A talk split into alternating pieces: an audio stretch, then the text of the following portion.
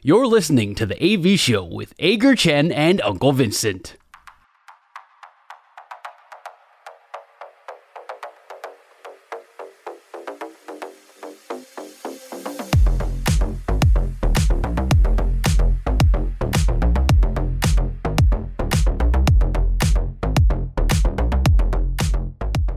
今天来进行我们节目的第一个单元，本周爽不爽？分享上周发生在我们自己身上最爽，还有最不爽的事情，不一定要跟运动有关，只要说出来能够开心、能够发泄就好。你上礼拜最爽的事情是什么？其实上礼拜蛮爽的一件事情是，我知道亚运的金牌战大家是看的蛮不爽的啦，就是在面对韩国队的这场比赛，最终我们是零比二，那拿下了银牌。其实银牌已经算也也算很棒了啦，只是就很可惜，因为大家原本预设的目标都是金牌。那打线的熄火当然是很大的一个其中关键。从最后面对日本的消化适合到，其实从面对中国的比赛就已经开始了，满垒得不了分嘛。那面对日本的消化适合也被封锁，然后面对韩国的比赛也是被封锁，确实整个打线问题很大。可是其实这次亚运有看到很多这些旅外的年轻投手展现出很棒的一个压制力。你就比如说像是面对韩国两场的林玉明就。这两场比赛下来，一场投六局，那一场投五局嘛，其实整个内容算是非常不错的。那也只有在呃决赛的时候，面对韩国这个五局丢掉，一开始丢掉两分嘛。可是其实我我觉得可以看到林玉敏的成长跟突破，还有他变化球的一个威力。控球当然时好时坏啊，只是他这个引诱性还有他的一个压制力，我觉得真的是还蛮棒的。那另外还有像是你说像呃，不管是陈柏宇啦，还有在决赛后援四局六 K 的刘志荣啦，那另外还有像是对香港短短上场的潘文辉，他们这种其实当然球速非常令人惊艳哦，动辄将近可能一百五十几，将近一百六十公里这样子的一个速度，真的会让大家觉得未来中华队的这些。火牛阵真的是充满着希望了，那也更不用说未来我们在呃在美国现在小联盟，包括像邓凯威，其实有很多有年有潜力的年轻选手也都持续的在奋斗当中。我是一直很就看着这些选手慢慢的成长，然后开始来穿上国家队球衣。当然老一辈的可能准备要慢慢的接班了，可是我更期待说是不是真的有机会看到以前王建民那时候上到。大联盟的那种样子，虽然虽然说，我觉得现在这些球员天分可能都还没有到像王建民那一个程度，但是我们现在人数并不少。那我也希望说，这些人里面保持身体健康，不要受伤，然后慢慢的可以拉上去。其实这次亚运里面，除了林玉明之外，我觉得刘志荣更是让我大开眼界啦。当然，当然对手层级不一样，原本很担心他的控球，可是他这次有球速，控球我觉得也发挥的还蛮好的。在旅外选手里面，我觉得他真的给我相当深刻的一个印象。所以虽然说亚运最后只拿银牌啦，但是看到这些选手的一个成长跟发挥，我是觉得还蛮开心的。我是觉得你刚刚提到啊，像这次的调度啊，其实我们等一下如果有机会的话，我们可能还是在可以讨论一下亚运或者是最近这些中华队。现在可以继续讨论啊，这没问题。嗯，这个投手呢，我就觉得像像我们讲到潘文辉，赛前我们其实对他的期望还蛮高的，觉得他会是中华队的主力投手之一，结果想不到就在香港这上来一下，然后就没有了，啊、就零点一局，然后就想说，还是说他很有很非常非常严格到不行的。投球限制吗？这这这我，我相信是没有，因为如果有的话，讲也已经讲出来了。陈柏宇都已经被讲出来，等于是陈柏宇背了一个很大的很大的一个，也不能说是黑锅，但是就是说那个调度使用说明书这件事情上，反正就是大家把这个账全部都算在陈柏宇的头上了。那我我觉得其实陈柏宇，我觉得我反而感觉还好。我觉得吴思贤大家算他的账要算比较多吧。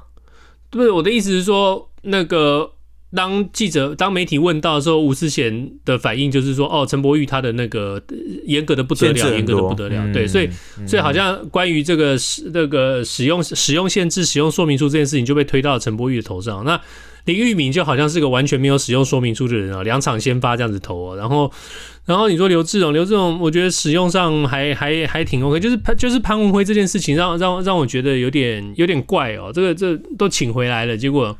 是有有什么大家不知道的不知道的事情？我觉得后续以后中华队这个在调度上，这我我我我想可能要再再大家要再思考一下。这次其实整个亚运中华队在调度上确实引发了很多讨论哦，包括你看像消化适合就一定还是要推王彦辰上场。那在比方说林子伟之前都不用，应该不是说不用啊，就是说他都低潮的一个状态，然后在决赛就把他排在先发第二棒。所以这一次其实。我看到的骂声最多的是针对吴思贤总教练啊。当然，我们原本也了解说他就是一个比较偏呃保守派的一位教练嘛。那不知道是不是他在对香港的比赛，对于潘文辉有什么样的质疑，还是说可能在练习、在练球、在热身的时候，对于潘文辉有还是有什么样子的一个疑虑，那导致他只敢用，例如像说，你看像林玉明啊，然后刘志荣啊、古林瑞阳啊这些投手。变成比较敢去使用这些人，然后变通，感觉上好像也没有什么太多的一个变通能力哦。对日本表定王彦辰，那就一定就是一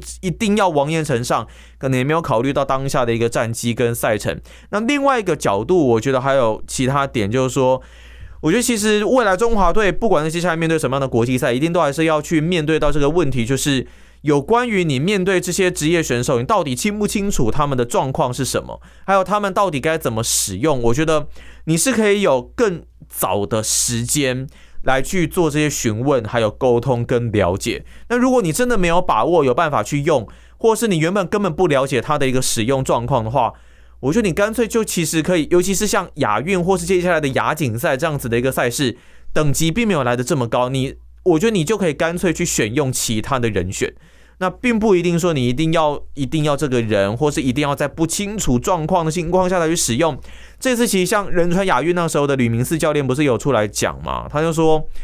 因为有很多的职业选手，有很多的旅外选手，所以不清楚他们的状况。那集训时间又这么短，又就只有这么的几天。那我觉得这就是一个取舍的问题嘛。你面对不同层级的比赛，那你总教练都已经是业余出来的了。你是不是可以去选择说你更熟悉的选手，而不是说可能你一定要去选用某一些呃可能大家比较熟悉，或者是说大家比较希望的选手。当然我知道一定背负着所谓的夺牌压力，但这个就是我们需要极力去改变的一个部分嘛。你说现在你看像日本队，那像是韩国队也慢慢开始有分级的一个制度出现了，我觉得这也确实是未来可以值得去讨论的一个议题了。我觉得我们等一下还有机会再讨论一下这个接下来的国际赛的这些组队的一些一些想法，或者是在调度上，还有你刚刚所讲到这个这个夺牌的这个压力哦，这个我们等一下、嗯、等一下还可以再讨论一下。那其实讲到我的爽哦，我的爽其实我也不知道该怎么说，该该说爽还是什么？因为就是我这回来这几天在整理信箱的时候，我整理到一封信哦，是大联盟办公室寄给我的。那很很简单，就是告诉我说。给了一个数字，然后告诉我说，这是你目前在我们这里累积下来到的退休金的额度。你当然可以等到你退休年龄六十五岁还是几岁的时候再开始领你的退休金。当然，嗯，为了你的人生着想，我们决定现在就给你个机会，让你可以一次领，把你这些这个这个退休金的这个户头全部领空。如果你要的话呢，金额是这样这样这样，然后你就可以把它领走。那我想说。嗯，好啦，那就在在大联盟这个球队做了几年事情，好像也没有白做工了。然后以前大家都一直在讲说，那个王建民，王建民那个怎么样就是不退休，怎么样就是不退休，是为了要为了要那个领那个退休金额呃门槛，对对对，要要抵满抵满他大联盟的这个年资啊，他才跟他其实。嗯，这是一个迷思，让我让我在在这边再一次的跟大家澄清哦，你不你不需要等到十年哦，你在大联盟，只要你在一个球队工作，不管是你是呃打球场上比赛的球员，或者是你帮球队工作，我们现在好好多位这个台湾的同胞都在呃大联盟的球队里头努力哦，你不需要等到十年，你就可以有退休金的资格了。那当然，嗯，十年当然是个很。很重要的关口，讲出来很好听，那但是不管怎么样，时间到了，你就会得到得到该有的这个退休金。大联盟在这件事情上并不会，并不会欺负他们的劳工了。我知道前几年有过一个这个大联盟跟小联盟选手之间的一个。也不算是诉讼，但是就算是一个争议的一个最后的一个仲裁的一个结果。那许多当年曾经在小联盟打过球的这些选手，后来都得到了一定程度的补偿金哦。有一些在台湾的选手也都在事隔多年之后，还居然收到了美国美国职棒寄来给他们的一个一个支票。所以我觉得。这个在劳资上的这个怎么讲？一个健全的一个制度，其实其实是一件让人很开心的事情。就是说你，你你付出的劳力，大家都有看在眼里，或者说大家都有一个制度能够来保护，说你对这个环境做出做出的贡献都能够得到回报。我觉得这是一个很让让人开心的事情。所以说，呃，十年这件事情是指他可能可以领到更多的金额吗？如果你是十年之内，然后可能就是时间短的那个，就是按比例递减，对不对？没有那个年资这种东西的累积哦，永远都是这样。就我我想放诸四海，稍微有一点点这个劳资待遇概概念的这个国家，都会都都是，反正年资就当然都是你你累积的时间越久，你当然最后得到的这个好处应该就会越多。呃，十年绝对不是一个，大家不要觉得说十年就是一个什么神奇的魔术关口啊！我那个九年九个月我只能领一千块，然后到了十年我就可以突然变成一万块啊，不是这样子算的。那反正就是累积啊，我觉得。十年是一个很好听的数字吧，就是一个就是人生的一个关口吧。我们常常讲三年、五年、十年这样一个关口，二十年是一个关口。我觉得大概大概就是这样子。但是但是，总之是这个礼拜蛮爽的一件事情，就是觉得说，OK，自己人生的前半节的一个一个事情有一个完完完美的一个结束了。非常恭喜纹身大叔哦！所以呢，这是你的你本周的爽吗？我觉得其实。如果这时候收到这样子的一个讯息，你我不知道你心里会不会有一种就是下半生有一种更踏实的感觉，下半人生啊，下半人生不会啊，我觉得就是老了，老了，人家告诉我说赶快退休吧，快滚，拿拿钱赶快滚，不要再烦我们了这样。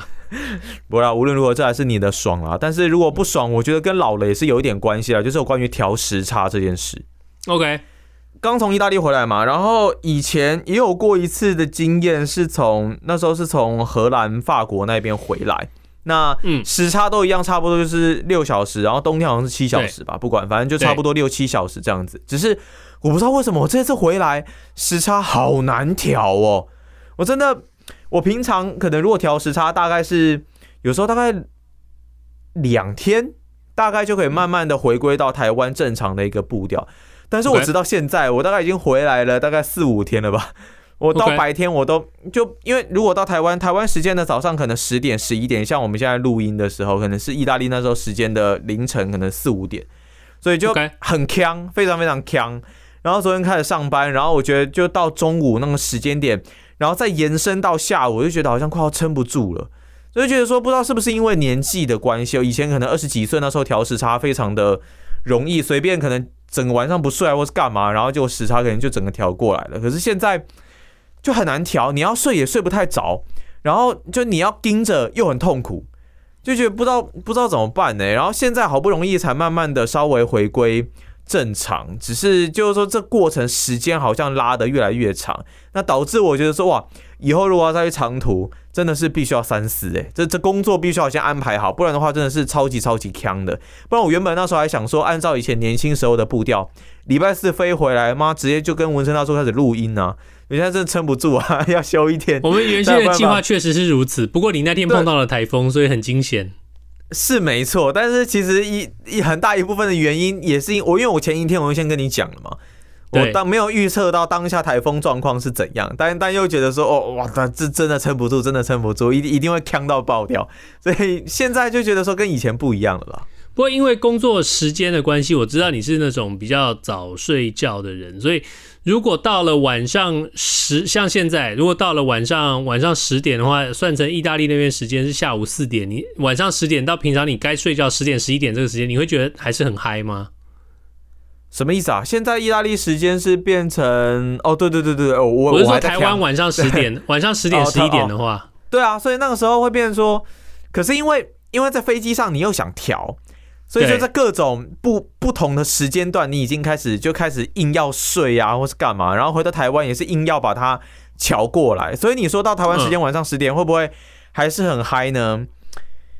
其实第一天我回来的时候，那时候已经是睡死状态。第一天我回来，我记得从晚上九点睡到七点。你看起来好像会觉得时差调过来了，对不对？对。但结果不知道为什么，隔天早上七点多起床之后，又觉得很锵，然后中午又不小心就真的撑不住了，就睡了。对。睡了足足一一两个小时，然后结果到晚上，哇靠，又变睡不着了。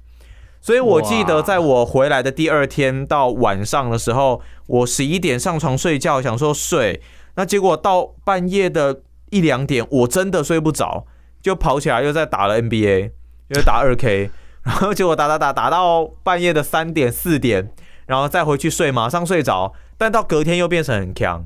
所以第一天我回来的时候状况非常好，睡得很熟，结果不知道为什么到第二天、第三天又开始变成恶性循环。所以就觉得好难调哦。然后到现在才慢慢开始有点调回来了。我们的听众里头，如果有这种世界旅游的这个专家啊，那种调时差的能手，嗯、麻烦跟我们分享一下，你们都是怎么调时差的？因为我是完全跟阿戴相反，我是那种完全自由放飞型的，就是我不会在飞机上想着说，哦，我要调时差，所以我一定要睡觉，或者是我一定要清醒。我是在飞机上